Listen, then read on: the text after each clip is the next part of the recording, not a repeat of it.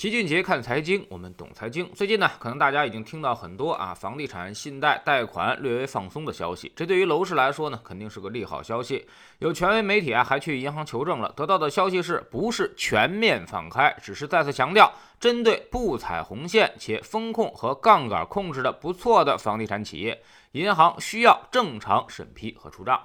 其实呢，最近一段时间，大家应该也能感觉到了，有些城市的贷款不如之前那么紧张了，房贷排队的时间也明显缩短了，有些地方房贷利率的加点幅度还有所下调，再加上一些满足合理住房需求的声音。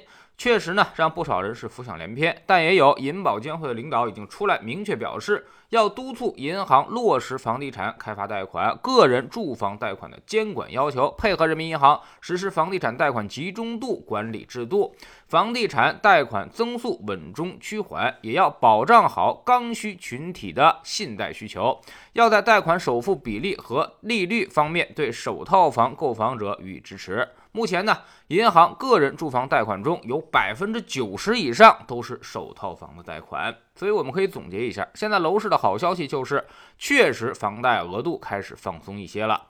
但是坏消息却是啊，这些放松的额度基本上都用来满足刚需，百分之九十呢都去支持了首套房贷款，买二套房的贷款可能会越来越困难。在这样的情况之下呢，有些城市的预期其实已经开始逐渐发生了转变，不少地方已经开始打出稳地价、稳房价、稳预期的口号，政策比之前要明显放松了一些。有不少朋友也跑到知识星球俊杰的粉丝群里面来问老齐，是不是楼市政策又要开始放松了？房价会不会再涨一波？这个其实是不会的，大的房住不炒的背景自始至终都没有改变。之前是一刀切，收紧贷款过猛，已经伤害到了刚需，也就是说啊。住的需求已经被误伤了，所以这回只是放松了这一块而已，重点放在了满足自住需求上。房贷一共它就那么多，百分之九十都用于首套了，意味着二套房基本上就已经没什么贷款可放了。房住和不炒现在已经完全区别对待。我们总说房价不会涨到天上去啊，这个天是哪儿呢？熟悉投资人恐怕都知道，一个家庭未来工作周期的全部自由现金流折现。举个例子，好比夫妻两个人一个月各赚一万块钱，工作四十年，收入呢一直不增长，每个月固定开支一万，也就是说啊，两个人工作周期内的自由现金流。就是每年省下来的这十二万块钱，然后乘以四十年，大概呢就是四百八十万。这四百八十万在不考虑通胀的情况下，就是他们未来能承担得起的最大的买房天花板了。超过这个数，他们不借助外力的情况下，就肯定买不起了。有人说你没算六个钱包，也没算人家收入增长，确实如此。但我也没算贷款利息，也没去算未来现金的贬值和生活开支的增加，更没算生活的突然变故。所以，从这个简单的算法，其实我们就已经能反映出一个现实，那就是现在的房价基本上已经把一个家庭几代人的现金流都已经给折现光了。所以，年轻人已经看不到任何希望，凭自己的本事再怎么努力，在北京、上海、深圳这样的城市买套房也已经是天方夜谭。所以才有了“躺平”这个词流行于网络。大家不是真的要躺平，而是表达出了一种无奈。那么，在这场楼市盛宴当中，谁得利了呢？谁把房子卖给你，带着钱离开了楼市，他就彻底的得利了。相当于把你未来的现金流、未来的全部收入都给了这个人，人家拿了你的钱，快快乐乐的去享受生活了，已经财富自由了，而你却付出了生命周期几乎所有的钱。有人说呢，这不是傻吗？是比较傻，但是呢，自己还觉得挺聪明，因为只要他找一个比自己更傻的人，就能再把这些付出的现金流给他套回来。所以这就是我们所说的博傻游戏，但傻子可能很多，而有钱的傻子却已经越来越少了。当傻子们发现自己已经完全没钱上当的时候，房价就再也涨不动了。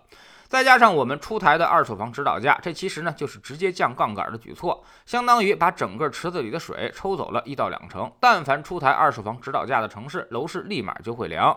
说明什么？说明楼市已经成为了一场金融游戏，杠杆成了未来现金流的生命线。杠杆只要一降低，这个游戏它立马也就不转了。还有一个指标也可以反映杠杆已经加到了尽头，这就是居民端的杠杆率，也就是反映居民的负债数据。目前呢，我们已经到了百分之六十多，而且上升极快。在二零一五年的时候，它还不到百分之四十。所以目前我们的居民杠杆率已经达到了发达国家的水平。但你要知道，发达国家福利是比较好的，所以储蓄率是比较低的，呈现出高负债的特征。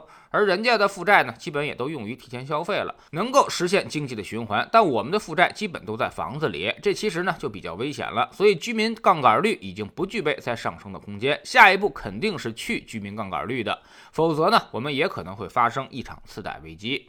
对于未来，我们已经反复强调，最后能上涨的城市全国不超过二十个，即便是上涨，也不会超过资金的成本涨幅。再加上未来的房产税，房子上的投资机会啊，已经完全消失了。所以，到底要不要买房，你就想想，你这笔钱扔进去再也拿不回来了，你到底能不能接受？也就是说，你把买房当成一个纯粹的消费行为就可以了。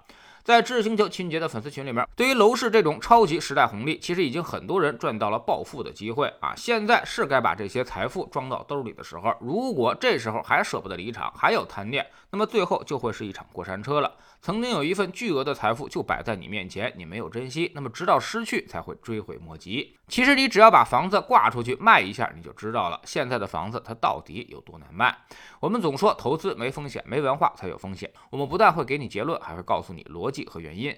在智星球老七的读书圈里，我们正在讲《善战者说》这本书。昨天我们教给大家如何在商业和投资中占尽天时地利。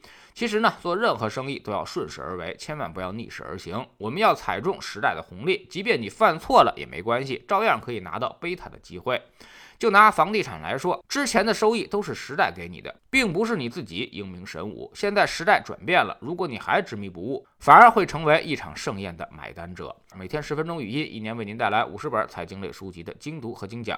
喜马拉雅的小伙伴可以在 APP 顶部搜索栏直接搜索齐俊杰的投资书友会，老齐每天讲的市场策略和组合配置，以及讲过的书都在这里面。读万卷书，行万里路，让自己获得提升的同时，也可以产生源源不断的投资收益。欢迎过来体验一下，给自己一个改变人生的机会。